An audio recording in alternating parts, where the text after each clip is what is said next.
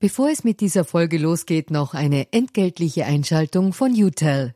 Wie ihr als treue Hörerinnen und Hörer unseres Podcasts wisst, steht ganz offen gesagt für Transparenz.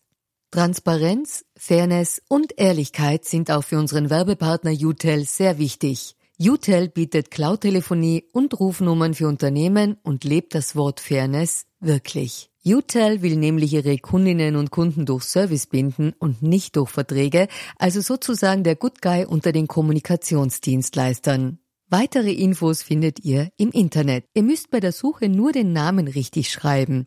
Y, zweimal U, hartes T, dann E und L. UTEL eben. Und warum zwei U im Namen? Ganz offen gesagt, das wissen wir auch nicht. Das fragt am besten ein Teammitglied, weil UTEL beantwortet jede Kundenanfrage. Versprochen. Und jetzt zurück zu ganz offen gesagt.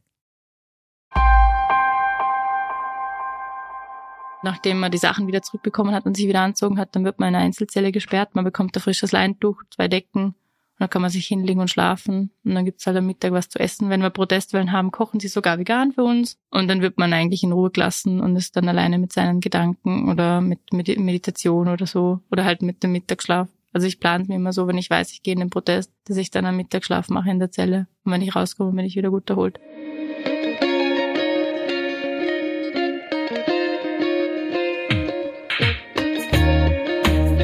Herzlich willkommen beim Ganz offen gesagt Podcast. Mein Name ist Saskia Jungnickel-Gossi und ich freue mich sehr, dass ihr mit dabei seid. Mein heutiger Gast ist Marina Hagen-Kanawal. Sie ist die Sprecherin der letzten Generation. Kurz zur Erklärung, die letzte Generation ist eine Widerstandsbewegung äh, von Klimaaktivistinnen und Klimaaktivisten in Deutschland und Österreich, die das Ziel verfolgen, durch zivilen Ungehorsam Maßnahmen der Bundesregierungen gegen die Klimakrise zu erzwingen für besondere Aufmerksamkeit sorgen, etwa bisher das Überschütten von Gemälden mit Öl, wobei man dazu sagen sollte, dass die Gemälde alle geschützt waren durch Glas. Äh, oder aber jetzt gerade äh, aktuell in den Medien das Festkleben auf Autostraßen. Die sogenannten Klimakleber halten den Autoverkehr an, um auf die Klimakatastrophe aufmerksam zu machen. Dafür werden sie beschimpft, dafür werden sie weggezerrt.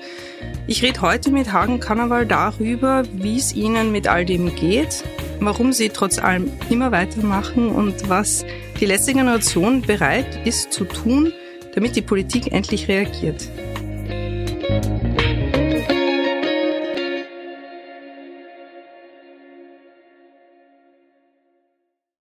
Marina, schön, dass du heute hier bist. Danke für die Einladung. Ich freue mich, da zu sein.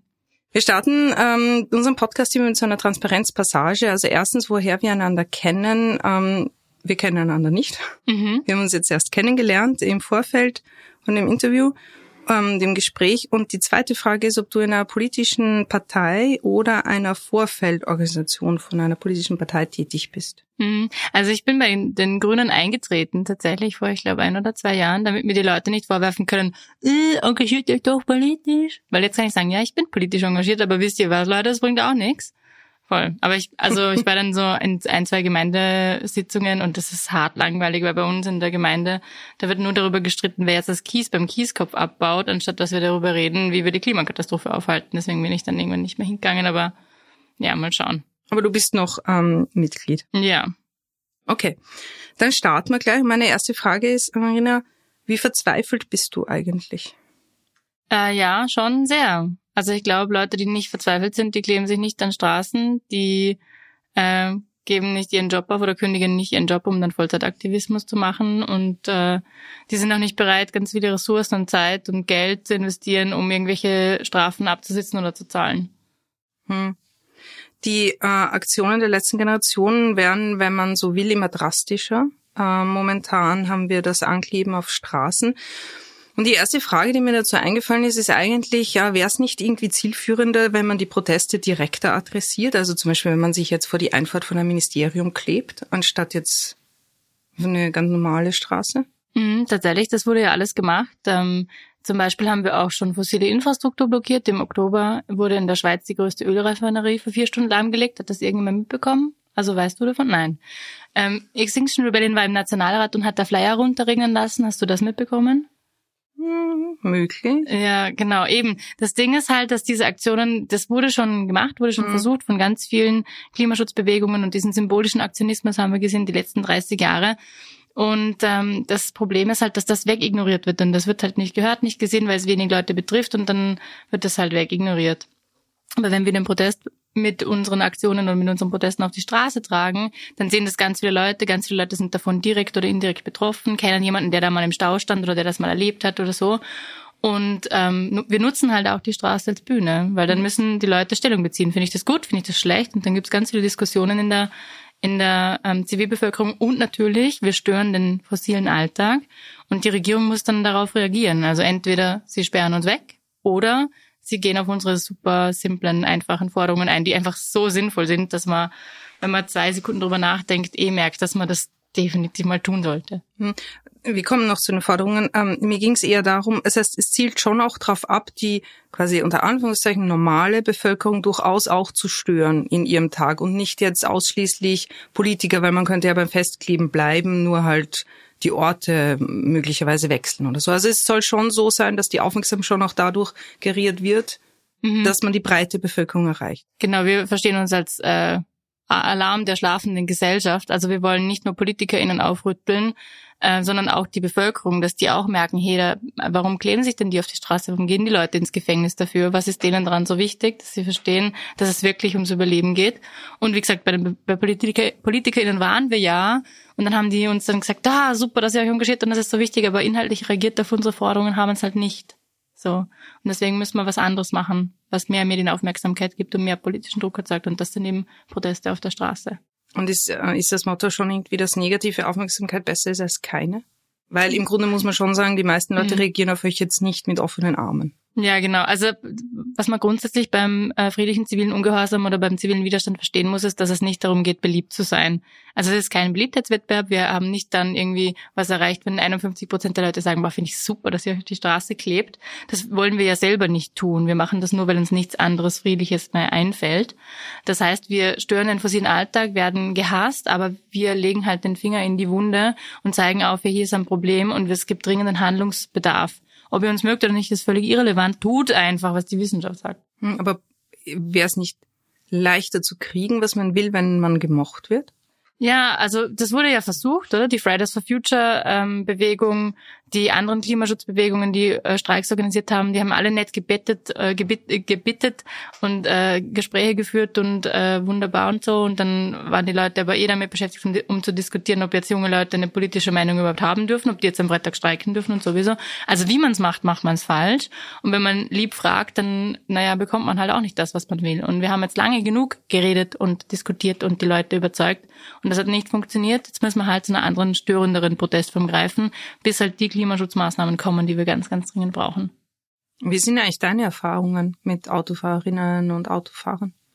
Ähm, ja, also äh, unterschiedlich. Also ich habe es bei vielen Protesten schon erlebt, dass ich da gesessen bin und an den Fußgängern vorbei oder auch Autofahrerinnen vorbeikommen und haben gesagt, hey, voll cool, dass ihr das macht, das ist super wichtig und ihr seid so mutig, aber es sind auch, also ganz oft steigen sie aus und schreien und sagen, äh, such dir doch einen Job und so und da war ich noch IT-Projektmanagerin und hatte an dem Tag Urlaub und ich war dann so, ich habe einen Job, ich wünschte, ich wäre arbeitslos, das wäre so schön, weil dann müsste ich das vielleicht auch nicht machen. Ähm, genau, und also die schreien meistens. Also täglich angegriffen hat mich noch keiner, bis auf den, der mich, oder die zwei, die mich zusammengeführt haben mit dem Auto. Aber wegzerrt oder so bin ich noch nicht worden. Du bist ange angefahren worden? Ja, Genau, zweimal. Einmal von einem älteren Herrn in einem Jaguar. Wow. Der hat mich so zehn Meter auf der Motorhaube mitgeschleift und das ist total spannend, weil das, äh, ich habe das dann angezeigt, weil ich mir dachte so, ja, okay, äh, das ist jetzt schon eine Grenzüberschreitung und da haben wir äh, Pflicht, dass das halt nicht nochmal passiert, dass die Person Konsequenzen spürt. Und äh, dann kamst du zum Strafprozess und also angefangen hat damit, dass man bei mir bei der Polizei gesagt hat, aber da sind ja auch schon beide schuld. Und ich so, what? Ich stand friedlich da und der ist einfach in mich reingefahren mit Absicht. Wo ist denn, wo habe ich jetzt da was falsch gemacht? Das verstehe ich jetzt nicht. Und dann kam es tatsächlich zum Strafprozess und der wurde dann zu 600 Euro Strafe verurteilt und äh, hat dann freiwillig 300 Euro Schmerzensgeld zahlt. Also hat mich auch verletzt. Ich hatte dann äh, Verletzungen an den Oberschenkeln und Knien und so. Und äh, das muss man sich mal geben. Am 9.1. habe ich friedlich protestiert mhm. und da habe ich 1000 Euro Strafe bekommen. Das heißt, Leute zusammenführen mit Personenschaden, 600 Euro in Österreich. friedlich protestieren, für den Erhalt der Lebensgrundlagen 1000 Euro. Man könnte jetzt, wenn man gemein ist, äh, feststellen, dass da aus politischen Gründen mit zweierlei Maß gemessen wird.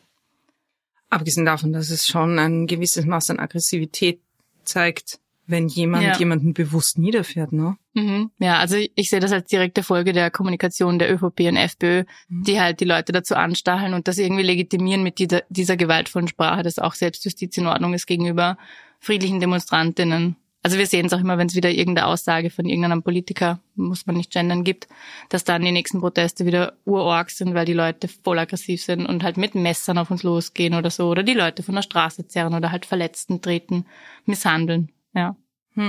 Fühlt ihr euch da wie ein Blitzableiter? Oder Ja. eigentlich eher wie ein Feigenblatt? So, ähm, Ja, wir wissen halt, dass wir die Projektionsfläche sind. Also die Leute, die haben ja nichts persönlich gegen uns. Die kennen mich ja nicht oder die kennen uns nicht. Die kommen dann her und die ärgern sich dann und dann lassen sie es irgendwo aus. aber sind die so wütend, dass sie nicht Auto fahren können? Wirklich? I guess. Also ich, mm, ich bin mir nicht sicher. Ich glaube halt, dass die so gestresst sind von ihrem Leben. Und dann ist so dieses Störelement. Und das sieht man dann so gut, weil wir sitzen dann mit einer Warnweste. Und dann lassen sie den ganzen Ärger, der sich aufgestaut hat. Vielleicht, weiß ich nicht, hatten sie am am Morgen einen stressigen Tag, das Kind hat geschrien oder was auch immer. Oder bei der Arbeit ist super stressig. Und dann sitzen wir da und unterbrechen diesen Alltag. Und dann entlädt sich wahrscheinlich ganz viel aufgestaute Wut auf uns. Also wir sehen uns, also wir wissen, dass wir die Projektionsfläche sind von den Leuten. Und dann ist es auch leichter, das auszuhalten. Also wir sind dann immer sehr passiv. Wenn jemand herkommt und uns anschreit, dann setzen wir uns hin und schützen uns nur selber, wenn die anfangen, uns zu misshandeln, damit die auch sehen, dass sie sich jetzt gerade vor uns aufblustern und auf eine Person einschreien, die einfach nur passiv am Boden sitzt und nicht einmal reagiert. Das deeskaliert die Situation dann eh meistens. Genau, und die Leute merk- merken dann auch, also wenn nichts zurückkommt, das, dann hören sie auch aufschreien. Und das sind eh nur diese ersten fünf Minuten, die so kritisch sind, bis halt die Polizei da ist. Und dann schützt uns eh die Polizei.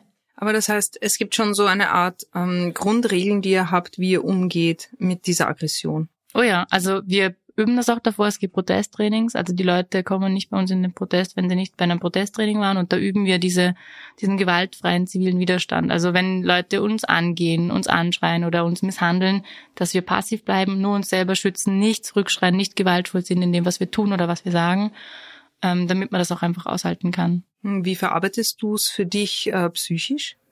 Weil es ist ja, also das eine ist das Körperliche, aber auf der anderen Art wird man eben angeschrien, man wird angefahren. Ähm, Mhm. Wie gehst du damit um?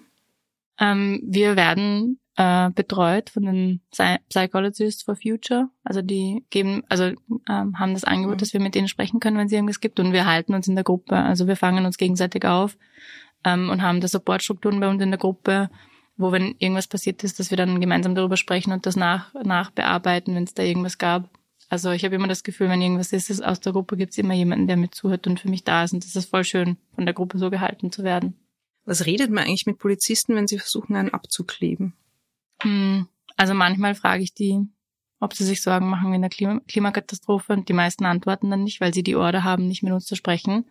Weil ich glaube, die ähm, Einsatzleitung weiß dann schon, wenn die mit uns sprechen, dass die Polizistinnen dann auch checken könnten, hey, das sind nur ganz normale Leute, die halt aus der Zivilbevölkerung sind und sich Sorgen machen. Und die Klimakatastrophe betrifft ja nicht nur uns, sondern auch die PolizistInnen. Da sind ganz viele junge Frauen und Männer dabei, die die Klimakatastrophe auch noch erleben werden.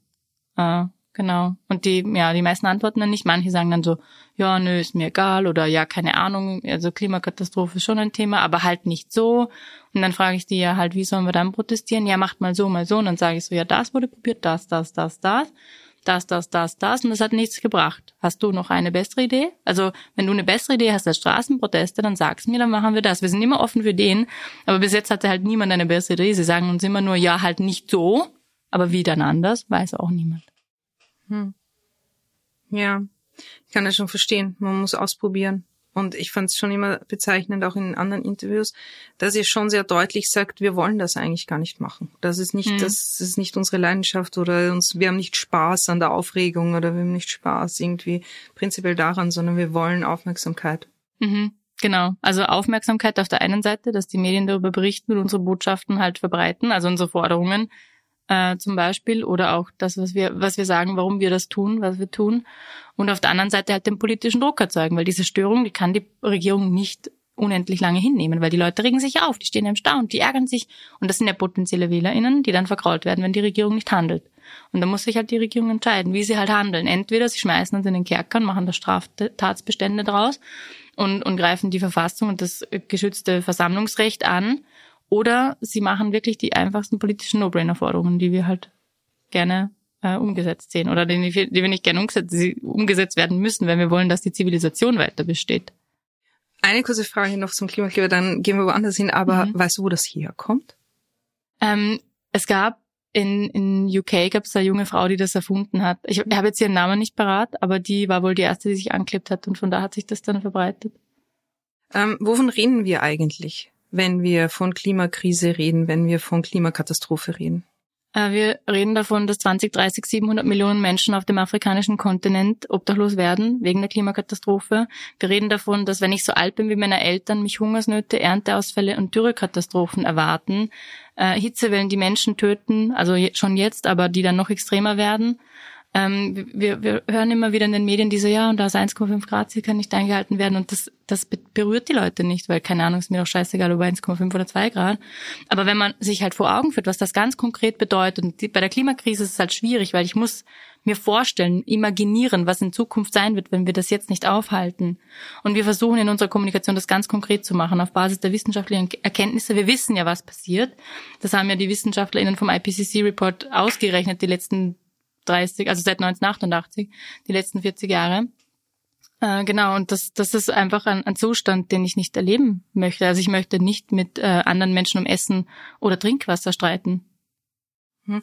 Was ist, ähm, warum ist das so schwierig ähm, zu verdeutlichen, was dann passieren wird? Warum wollen Menschen das nicht sehen, wollen sie es nicht hören, ähm, weil das ist ja schon seit Jahren und Jahrzehnten mhm. immer wieder äh, das gleiche Thema, aber es scheint eben nichts zu passieren. Mhm. Und dadurch habe ich das Gefühl, dass viele Menschen wirklich da einfach dem völlig, ja, das ablocken. Ne? Mhm.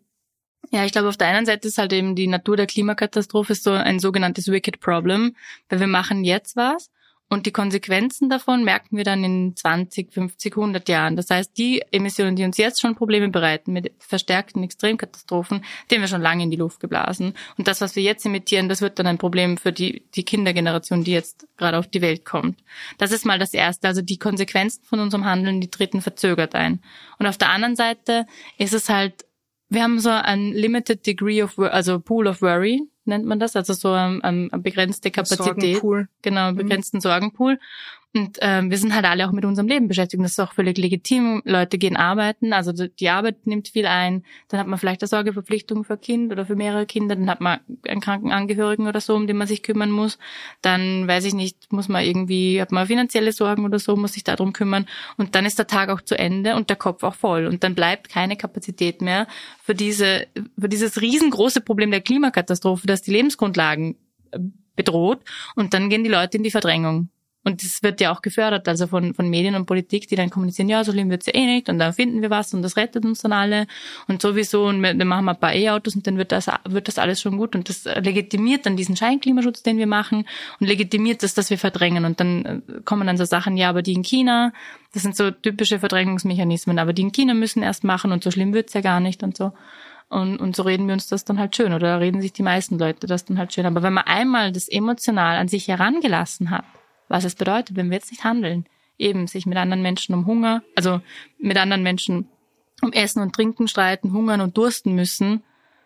Wenn das einen einmal berührt hat, dann lässt einen das nicht mehr los. Und dann kann man nicht zu Hause sitzen und nichts tun. Also ich würde die Achtung vor mir selber verlieren, wie ich das weiß. Mhm und ich einfach nichts tun würde. Also eine Schwierigkeit, die ich oft sehe bei Menschen oder was Menschen mir sagen, ist, dass sie meinen, was soll ich schon ausrichten können, ja? Wenn Promis wie Kylie Jenner, wie äh, Taylor Swift mit ihren Privatflugzeugen quasi an einem Tag mehr ähm, mehr Abgase erzeugen, als ich es in einem Jahr mache. Ähm, mhm. Oder was soll Österreich schon ausrichten? Ja, ähm, was sagst du da? Ja, das ist echt ein Problem, dass superreiche Menschen die Welt unverhältnismäßig viel krasser verpesten als wir normalen Menschen. Äh, und dann wird uns normalen Menschen eingeredet, ja, und ihr müsst Bambuszahnbürsten kaufen und ihr dürft nicht in den Urlaub fliegen, mimimi, während es für Superreiche legal ist, 14 Mal im Jahr um die Welt zu jetten. Also das ist diese große Un Ungleichheit und diese Ungerechtigkeit. Und im letzten IPCC-Report steht, dass wir halt die Klimakatastrophe nur sozial gerecht lösen können, sonst werden wir die Menschen auf dem Weg verlieren. Und das ist so. Die Klimakatastrophe ist eine soziale Krise. Und so muss das halt auch angegangen werden. Also wir müssen ganz klar darüber reden, was Superreiche dürfen und was sie nicht dürfen. Es kann nicht sein, dass die die Welt zerstören und wir alle dafür den Preis zahlen. Also da braucht es dringend politische Rahmenbedingungen.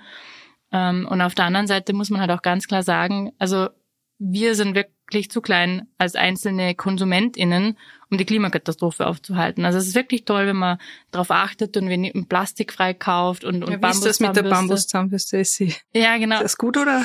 Also es ist super, wenn man Bambuszahnbürste hat, das wird die Klimakatastrophe halt nicht aufhalten. Deswegen ist es so wichtig, dass wir nicht uns auf den ökologischen Fußabdruck konzentrieren, sondern auf den ökologischen Handabdruck. Also das, was wir mit anderen Menschen besprechen, welche Impulse wir weitergeben und zu was wir sie inspirieren.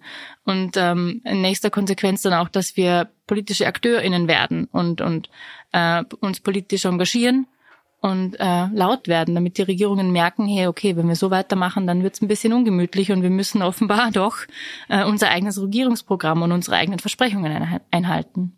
Warum glaubst du, ist es so ein Problem, dass ähm, Politiker, Politikerinnen, Regierungen ähm, darauf keine Rücksicht nehmen? Oder zu wenig Rücksicht nehmen? Ja, ich glaube, dass die halt nur diese Quick Wins sehen. Also die haben halt, die konzentrieren sich halt auf den Machterhalt für die nächsten vier Jahre, um wiedergewählt zu werden. Aber vier Jahre sind halt eine zu kurze Zeitspanne, um gute Entscheidungen zu treffen, die vielleicht auch kurzfristig unpopulär sind, die dann aber in 10, 20, 30, 40, 50 Jahren wichtig sind. Und äh, ich glaube, da ist eben das politische System ein bisschen schuld. Also so wie es jetzt läuft in der Demokratie, wo die Macht nicht vom Volk ausgeht, sondern von den Konzernzentralen, die halt das Geld haben und die Macht konzentrieren, ähm, so, so ist das halt auch nicht gedacht. Also die, die, die Macht sollte in der Demokratie vom Volk ausgehen und die PolitikerInnen sind gewählt, um gute Entscheidungen für uns als Bürger und BürgerInnen zu treffen. Also wir haben ja nicht alle die mentalen Kapazitäten mit Arbeit und so weiter, um uns mit diesen großen Fragen zu beschäftigen und dann gute Entscheidungen zu treffen. Deswegen wählen wir PolitikerInnen, die das für uns tun. Die informieren sich und da, ähm, ähm treffen dann gute Entscheidungen für uns. Und das tun sie momentan nicht. Die treffen Entscheidungen, die gut sind für die Konzerne und gut für ihren Machterhalt, aber nicht gut für die Menschen. Und das muss geändert werden. Und da gibt es eben diese Idee von Bürgerinnenräten. Wir hatten ja den Klimarat in Österreich, wo ähm, 88 zufällig geloste Bürgerinnen in Österreich zusammenkommen sind an sechs Wochenenden. Die wurden von Expertinnen informiert über die Klimakatastrophe und haben dann Maßnahmen erarbeitet, wie man Österreich klimaneutral machen kann bis 2040. Das ist zwar zu spät, aber die haben trotzdem die wichtigen wichtigen Hebel, die wir jetzt bewegen müssen, identifiziert. Und, ähm, das ist das, was ihr wollt, oder? Also das ist ein mhm. Ziel, das ihr habt, dass diese Maßnahmen, die damals vom Klimarat ausgearbeitet wurden, genau. umgesetzt werden. Genau, weil das äh, die richtigen Hebel sind, die wir jetzt bewegen müssen. Und das sind BürgerInnen ganz normale, die sich überlegt haben, wie könnte man, man dann das tun, weil die PolitikerInnen offenbar nicht in der Lage sind, die, diese Maßnahmen auszuarbeiten. Und die BürgerInnen schon. Und das hat, hat, noch einen charmanten Aspekt, weil die PolitikerInnen könnten diese Maßnahmen einführen und sagen, ja, das, die sind ja nicht von uns, die sind vom Bürgerinnenrat, also quasi von euch äh, legitimiert, von, von den BürgerInnen von Österreich legitimiert. Und damit hätten sie keine Angst vor der, vom Machtverlust. Also das ist ja ultra optimal, weil die Bürgerinnen, die die Maßnahmen ausgearbeitet haben, die haben kein Interesse daran, nochmal gewählt zu werden. So, deswegen ist es so smart, das so zu machen. Hm. Was, was zählt denn da dazu? Also was ist euer Ziel oder was, wie kann wirksamer Klimaschutz aussehen? Genau, also Maßnahmen im, in, in diesem Bürgerinnenrat waren zum Beispiel ein Werbeverbot für ganz klimaschädliche Produk Produkte, ein Verbot von Kurzstreckenflügen, mehr pflanzliche Ernährung, also mehr Pflanzen essen, ähm, Fahrradwege ausbauen, keine neue fossile Infrastruktur, eher Böden entsiegeln, keine neuen Straßen und eine Temporeduktion auf der Autobahn. Also solche Sachen, die eh total vernünftig sind, die wir eh dringend umsetzen müssen. Ähm, so kann das aussehen. Aber das Ding ist halt, wir als soziale Widerstandsbewegung, wir werden nicht gefragt, wenn es darum geht, wie diese Transformation aussehen soll. Weil wir sind nur der Feueralarm. Wenn es in meiner Küche brennt und der, der Feueralarm losschrillt, dann höre ich auch nicht auf den Feueralarm, wie ich jetzt den brennenden Topf löschen soll. Nein, ich warte, bis die Feuerwehr kommt und ähm, tu dann, was die Feuerwehr sagt oder, oder lass die Feuerwehr ihren Job machen. Und so ist es auch mit dem Bürgerinnenrat. Also wir sind der Feueralarm und der Bürgerinnenrat ist die Rettung oder die Feuerwehr, die sagen, so und so und so könnte man es machen. Und deswegen ist unser Appell an die Bundesregierung, hört auf euren eigenen einberufenen Klimarat. Macht das, was die gesagt haben. Das habt ihr nicht ohne Grund einberufen. Ähm, seid ihr eigentlich für oder gegen Elektroautos? Ähm, also ist, die Frage ist irgendwie irrelevant, oder? Also, ähm, also ich weiß nicht, sind Elektroautos gut? Das ist ähm, ja auch eine schwierige Frage. Also es ist so, wir müssen auf jeden Fall weniger Autos haben in Zukunft. Und die Autos, die noch da sein werden, das werden Elektroautos sein. So, das ist das, was die Wissenschaft sagt, sagt Reinhard Steurer, und das wird so sein. Weil es gibt einfach Gebiete, wo man nicht alles mit öffentlichen Verkehrsmitteln abdecken kann. Ich wohne zum Beispiel in Vorarlberg und da gibt's halt das hinterletzte Dorf, keine Ahnung, Dünns oder so. Und da, wenn da ein Bus hochfährt, ist das super ineffizient. Und die Leute, die dann da wohnen, die werden wahrscheinlich noch Autos haben. Aber für mich, die im Rheintal wohnt, warum brauche ich ein Auto? Oder wenn ich in Wien wohne, warum brauche ich ein Stadt-SUV? Was ist das denn für eine dumme Idee? Super ineffizient. Genau. Also Elektroautos sind halt einfach wesentlich viel effizienter wie Verbrennungsautos, das schon. Aber wenn man glaubt, ja, wir nehmen jetzt einfach alle Verbrennerautos und dann schmeißen wir die weg und dann kaufen wir neue E-Autos und dann haben wir kein Problem. Das ist halt ein Trugschluss. Also es ist keine, keine Antriebswende, sondern eine Mobilitätswende, wo wir schaffen müssen. Hm. Ähm, wann bist du zuletzt geflogen? 2017 nach Singapur zu meiner Familie, als meine Cousine geheiratet hat. Das wirst du wohl öfter gefragt. Mm, nein, tatsächlich, das ist das erste Mal, dass ich das gefragt werde. Verstehst du, dass diese Frage für manche Menschen Gewicht hat? Ähm, ja, es ist halt, ähm, da hat dann die Propaganda der Erdölindustrie gut gehalten bei diesen Menschen, weil denen eingeredet wurde, ja, der eigene ökologische Fußabdruck und so. Es ist völlig irrelevant, was Weltgeschehen, was ich tue, ob ich fliege oder nicht. Also ich meine, ich fliege nicht mehr, weil sich das für mich nicht richtig anfühlt. Ähm, aber selbst wenn ich jetzt nach Bali fliegen würde, es mhm. stimmt deswegen das, was die Wissenschaft die letzten 50 Jahre sagt, weniger? Nein. Also die haben ja trotzdem recht. Also ich wurde auch schon mal angefeindet, weil ich Nagellack drauf habe. Und dann war ich auch so, ja, weil ich jetzt Nagellack drauf habe, ähm, ist das, was die Wissenschaft sagt, deswegen weniger wahr? Nein, ist es nicht. Also es ist völlig irrelevant, was wir als Klimaaktivistinnen tun oder so. Ich verstehe schon, dass man will dann kein Heuchler oder Heuchlerin haben, ähm, weil das dann äh, irgendwie unehrlich wirkt, das schon. Und man will halt jemanden haben, der, wenn er sagt, das und das ist nötig, damit wir unsere Ziele erreichen, mhm. es selbst auch tut. Ja, genau. Aber das Problem ist halt, dass er sich nicht auf individuellen Konsum beschränkt. Also wir haben ein systemisches Problem und brauchen eine systemische Lösung.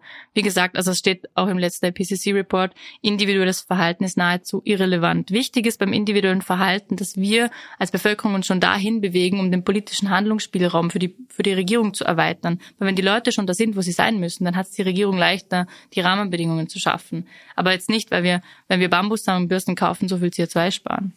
Ja. Wie zufrieden bist du denn mit der Regierung? Ja, gar nicht. Also Entschuldigung, wenn, wenn ich dafür zahlt werde, äh, einen Job zu machen und ich mache den einfach nicht, dann werde ich gekündigt. So, aber mit Recht. Und unsere Regierung hat ein Regierungsprogramm und die halten sich nicht dran. Die haben Verträge unterschrieben 2015 in Paris. Und die halten sich nicht daran. Also Entschuldigung, das, also. Gibt's von der ähm, Seite der Regierung ein Entgegenkommen an euch, nein, ein auf euch zukommen? Also nicht, dass ich es vernommen hätte. Also wir haben äh, den Nehammer und den Kogler, die zwei Kollegen, schon mehrfach zum Diskurs eingeladen. Wir haben einen Verhandlungstisch mitgebracht und ähm, ich habe dann sogar einmal, während wir vor dem Parlament geklebt sind, ähm, beim Bundeskanzleramt angerufen, dreimal, ob der Nehammer nicht runterkommen möchte. Wir sind noch ein bisschen länger da. Und im Parlament habe ich auch angerufen, haben, so, haben sie einfach aufgelegt. Also die Gesprächsangebote von, Gesprächsangebote von unserer Seite sind da aber die werden nicht gehört und, oder mit Absicht ignoriert, muss man fast sagen. Und das heißt, was heißt das für euch? Dass ihr so weitermacht, ähm, dass ihr was anderes macht? Also wir werden so lange weitermachen, bis die Klimaschutzmaßnahmen kommen, die wir brauchen, einfach weil es ums Überleben geht. Also wenn wir jetzt nichts tun, dann, dann wird's halt richtig scheiße, vor allem für mich als junge Person und für alle anderen, die jung sind. Und auch für die, die dann in ihren 80ern sein werden. Also meine Eltern zum Beispiel. Ich habe keinen Bock, dass meine Eltern Hitzetote werden. Ich möchte, dass meine Eltern einen schönen Ruhestand haben. Ähm, genau, und deswegen werden wir einfach weitermachen. Also das ist einfach keine Option, dass wir jetzt nicht handeln. Und das muss die Regierung einsehen. Also wir werden so lange lästig sein und weiter stören und weiter nerven, bis die endlich ihren scheiß Job erledigen. Die bekommen viel Geld dafür, die sind gewählt worden, die haben mit der, mit der Annahme der Wahl äh, ein Versprechen gegeben, dass sie sich um uns kümmern und dass sie, dass sie das, wofür sie gewählt sind, auch tun. Das tun die einfach nicht. Und das geht nicht. Fühlst, fühlst du dich manchmal ähm, ungerecht, nein, unfair behandelt? Weil im Grunde ist das, was du jetzt tust, ähm, was ihr macht, etwas, wo ihr euch eine Menge Aggression aussetzt, eine Menge Kritik, die Politik will euch nicht haben, die Leute beschimpfen euch, aber ich zum Beispiel, ich habe ein kleines Kind mhm. und das ist etwas, für den macht ihr das. Mhm. Und fühlt ihr euch da manchmal irgendwie ein bisschen, ja, unfair behandelt? Ja, voll. Meine Mama hat letztens zu mir gesagt, ähm, als ich in deinem Alter war, war ich auf Zypern äh, und bin in der Sonne gelegen und habe die Welt erkundet und du musst jetzt ins Gefängnis. So, also es ist diese himmelschreiende Ungerechtigkeit. Warum, wie komme ich dazu, meine Zukunft für das zu opfern, meine Ersparnisse für diese, für diese Strafen, diese drakonischen, die uns auferlegt werden, dafür, dass ich einfach nur will, dass wir eine Zukunft haben. Also ich will ja irgendwie nicht irgendwas Schlechtes für irgendjemanden. Ich will einfach nur, dass es allen Leuten gut gehen kann. Wie, wie ist es eigentlich so im Gefängnis? Hm, ähm, nicht so schlimm, wie man sich das vorstellt. Also Äh, die Polizistinnen sind manchmal etwas unfreundlich und ungehalten, weil sie uns halt blöd finden. Und dann denke ich mir so, ja, Ute, für, für dich machen wir es auch, aber passt schon, sei ruhig und freundlich. Ähm, ähm, es ist eigentlich okay. Also sie sperren sich dann, also bei mir war es immer Einzelzelle. Also nachdem man quasi angekommen ist, ähm, kommt man in die Elefantenzelle. Äh, die nennen wir so, weil da ein Elefant drin passt. Und dann wird man einzeln geholt, durchsucht, die äh, Sachen werden einem ausgezogen. Äh, sie haben mittlerweile aufgehört, Vulvas und Penisse zu kontrollieren, weil wir lästig waren, weil das ist halt auch nicht okay. Und nachdem man die Sachen wieder zurückbekommen hat und sich wieder anzogen hat, dann wird man in eine Einzelzelle gesperrt. Man bekommt ein frisches Leintuch, zwei Decken. Und dann kann man sich hinlegen und schlafen. Und dann gibt's halt am Mittag was zu essen. Wenn wir Protestwellen haben, kochen sie sogar vegan für uns. Und dann wird man eigentlich in Ruhe gelassen und ist dann alleine mit seinen Gedanken oder mit Meditation oder so. Oder halt mit dem Mittagsschlaf. Also ich plane mir immer so, wenn ich weiß, ich gehe in den Protest, dass ich dann einen Mittagsschlaf mache in der Zelle.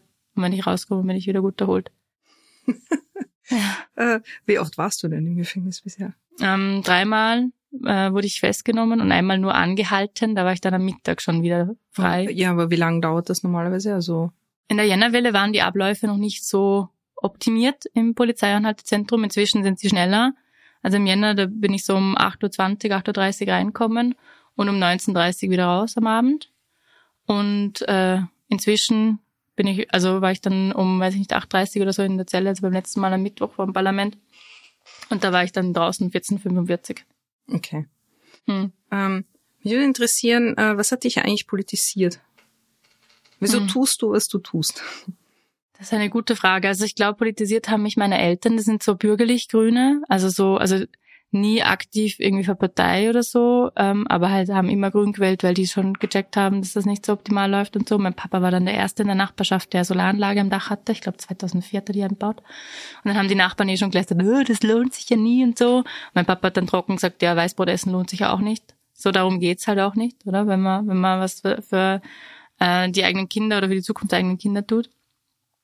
Ähm, genau, und das hat mich dann schon, also wir haben zu Hause halt immer über die Regierung geredet und äh, was für Missstände in der Gesellschaft, weil meine Mama war auch Sozialarbeiterin in ihrem Berufsleben und hat da auch mit ganz vielen Missständen zu tun gehabt, mit Kinderarmut und, und, und Behörden, die halt Leute schikanieren und so. Ähm, aber die haben sich jetzt nie irgendwie politisch äh, öffentlich geäußert oder oder für Partei Aber oder ihr so. habt zu Hause viel geredet. Genau, auch um viel geredet. Mhm. Und irgendwann dann habe ich halt angefangen, so Dokus zu gucken. Ich liebe Dokus und dann habe ich eine gesehen über halt die Klimakatastrophe und vegan Essen und so, also pflanzlich Essen, dass das super ist. Aber am Schluss ist dann halt auch so dieses Jahr, aber das reicht auch nicht. Selbst wenn wir alle vegan essen, haben wir immer noch ein massives Problem. Und dann habe ich eine Doku gesehen über Extinction Rebellion, über so eine junge Protagonistin, die dann in Brüssel mit den EntscheidungsträgerInnen verhandelt hat, eben weil sie bei Extinction Rebellion aktiv war und äh, den, den Alltag gestört hat und bewusst Regeln übertreten hat. Und da, keine Ahnung, das hat mich voll abgeholt. Ich habe mir gedacht, ja, ich möchte auch wie sie sein. So, ähm, ich möchte auch nicht zusehen. Also in, in der UK, wo Extinction Rebellion herkommt, da sagen sie, ähm, we will not be bystanders. Also wir werden nicht zusehen. Und da dachte ich mir auch, ich werde nicht zusehen, wie diese alten Männer, die meisten, äh, hier die, die Lebensgrundlagen von meiner Generation und der nächsten Generation zerstören, einfach weil die nicht checken, dass sie alles kaputt machen gerade oder weil es ihnen einfach wurscht ist. Voll. Und dann bin ich zur Extinction Rebellion und über Extinction Rebellion dann zur letzten Generation. Und was, äh, was ist für eine Ausbildung? Ich bin studierte Wirtschaftsinformatikerin ähm, von der Universität Liechtenstein und der Universität Würzburg, also ich habe einen Doppelabschluss. Genau. Und habe dann als IT-Projektmanagerin gearbeitet. Und jetzt? Ähm, ich habe meinen Job gekündigt, weil mein Chef meinte, mich blöd anreden zu müssen über das, was ich in meiner Freizeit tue. Und der Arbeitsmarkt ist ja gerade sehr angespannt, also für ArbeitnehmerInnen super. Und ich bin ja aus Vorarlberg und da ist drin noch der Arbeitsmarkt der Schweiz. Das heißt, der Pool in Vorarlberg ist noch viel leerer. Aber also du bist ja Sprecherin. Genau. In der letzten oder? Generation ist das kein Job. Ja, doch, doch. Also ich habe eben meinen alten Job gekündigt, Ja. äh, weil ich mir dachte, ich finde, wenn ich einen neuen Job will, eh easy einen und das ist auch so. Und ähm, mache jetzt eine Pause über den Sommer von der Lohnarbeit und fange dann im September wieder an. Und in der Zeit bin ich eben Pressesprecherin bei der letzten Generation Vollzeit. Mhm. Und danach? Ja. Also genau. sehen. Also ich habe halt dann einen Job und fange dann mit dem an und ich hoffe, dass das halbwegs vereinbar ist mit meinem Engagement. Ansonsten muss ich mich halt auch fragen, ob ich das vereinbaren kann, äh, so viel Zeit in die Lohnarbeit zu geben, während ich halt das Gefühl habe, dass ich gebraucht werde. Weil ich glaube, wenn ich einmal älter bin, ich werde nicht bereuen, äh, Risiken eingegangen zu sein und ich werde nicht bereuen, viel gemacht zu haben. Ich werde eher bereuen, was ich nicht getan habe. Wir haben es vorher kurz angesprochen, äh, Fridays for Future, ähm, die Bewegung von Greta Thunberg, die ja auch sich um Klimaschutz, des Klimaschutz annimmt. Mhm. Ähm, wie steht's ihr zu der? Die haben super wichtige Arbeit geleistet, die haben den Boden bereitet, die haben einmal den öffentlichen Fokus auf die Klimakatastrophe gelenkt und haben, waren wichtige Vorreiter in ganz vielen Bereichen. Also was Fridays for Future geschafft hat, das ist enorm.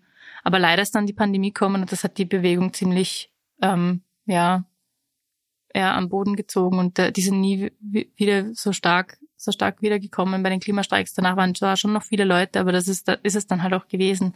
Also die machen halt zweimal im Jahr einen Klimastreik und dann sagen alle Politiker, oh, es ist so schön, dass sich die tollen jungen Menschen so engagieren es ist so wichtig und so, aber inhaltlich wird auf die Forderung nicht eingegangen. So.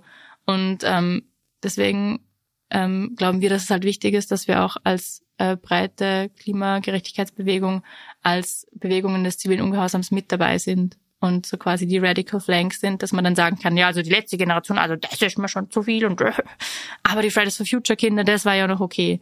Und wenn dann die Leute das machen, was die Fridays for Future fordern, das ist auch okay, weil das ist ja auch, äh, also ja, in den Forderungen seid ihr ja nicht ja, genau. so weit entfernt. Genau. Hm. Ähm, was denkst du eigentlich über Journalismus?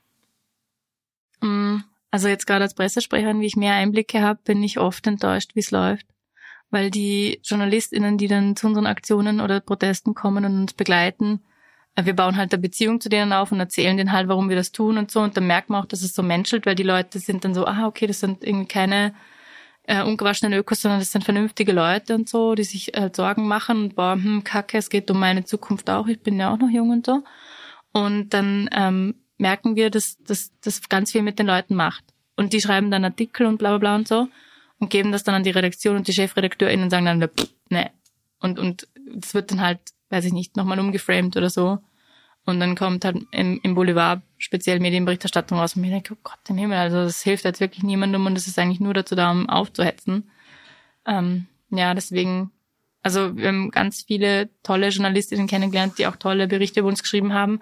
Aber auch da ist es oft, dass die halt irgendwelche schönen Geschichten über Aktivistinnen erzählen wollen, irgendwie junge Frauen, die sich engagieren und die Welt retten wollen. Aber wir haben genug Geschichten über Aktivistinnen gehört.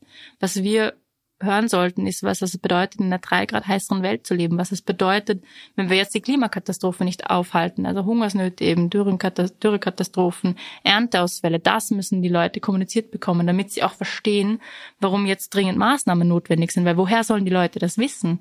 Die Medien kommunizieren das nicht vernünftig, dass wir jetzt dringend Maßnahmen brauchen, also weil die Situation so schlimm ist, wie, wie schlimm sie ist.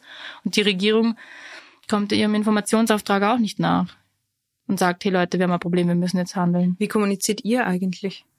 Ähm, Verlasst ihr euch auf klassischen Journalismus oder wie, was ist euer Hauptmedium? Wie, wie kriegt ihr eure Botschaften rein? Also ähm, natürlich über äh, Kontakte zu JournalistInnen. Also wir haben ähm, immer Presseaussendungen, die wir dann ausschicken, die dann die JournalistInnen verwenden können, zusammen mit Pressematerial. Also Fotos und so. Aber wir benutzen natürlich auch ganz bewusst Social Media, um unsere, wir nennen das Herzenskommunikation ähm, unter die Leute zu bringen und, und äh, dazu zu sehen, dass das viele Leute sehen und äh, auch bewegt werden davon. Wenn, wenn nämlich Leute erzählen, warum sie ihr Studium unterbrechen oder warum sie einen Job kündigen, um sich da auf die Straße zu setzen, weil sie, weiß nicht, wir, wir haben eine, die, hat, die ist Mutter von drei Kindern äh, und eine, die, ist, die hat gerade ein Enkelkind bekommen und die sagen halt, ja, sie, sie sitzen halt da für ihre, für ihre Familie, weil sie wollen, dass die eine gute Zukunft haben. Und wir glauben halt, dass das halt auch die Leute bewegt, weil also wenn ich das sehe, wenn die Isa auf der Straße sitzt im Rollstuhl, weil sie äh, gesundheitlich, gesundheitliche Probleme hat und dann sagt, aber das ist so wichtig, das muss sein, dann also ist schon, also ist schon ergreifend. Genau, und wir nutzen eben Social Media Kanäle, um diese Geschichten zu erzählen. Kannst du noch mal kurz auf den Punkt bringen, warum sollte man euch unterstützen? Oder du kannst es auch lang auf den mhm. Punkt bringen. Weil wir versuchen, Hoffnung zu verbreiten und wir, wir sehen, dass das, was wir tun, auch einen Effekt hat. Also wir sind der Grund, warum diese Tempo 100 Debatte nicht mehr tot zu kriegen ist. Wir sind der Grund, warum wir immer über die Klimakatastrophe reden seit einem Jahr. Ich habe auch das Gefühl, dass die ganzen anderen Klimastreiks und Klimabewegungen Zulauf bekommen durch uns, weil die Leute dann sagen, ja, letzte Generation finde ich jetzt nicht so gut, aber bei den Fridays for Future, da würde ich mich sehen. Und dann gehen sie und engagieren sich da politisch. Und es ist auch völlig egal, wo sich die Leute engagieren. Von der Gemeindepolitik bis letzte Generation ist alles fein. Es ist nur wichtig, dass die Leute aufstehen und sagen, hey, so nicht mehr. Genau. Und deswegen macht es Sinn, uns zu unterstützen, damit unser Protest weitergehen kann. Aber die Leute müssen nicht zwangsläufig uns unterstützen. Es ist auch super, wenn die Leute einfach selber aktiv werden als Zivilgesellschaft. Liebe Marina, danke mhm. für dieses spannende Gespräch. Ich mich sehr gefreut, dass du heute hier warst. Danke auch.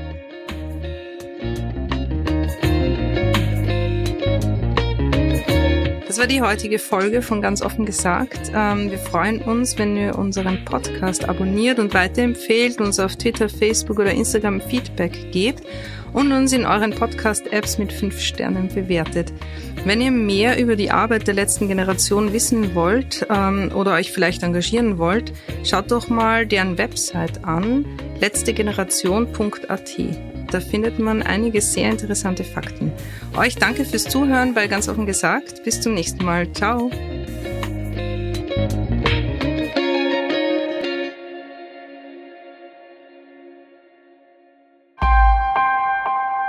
Missing Link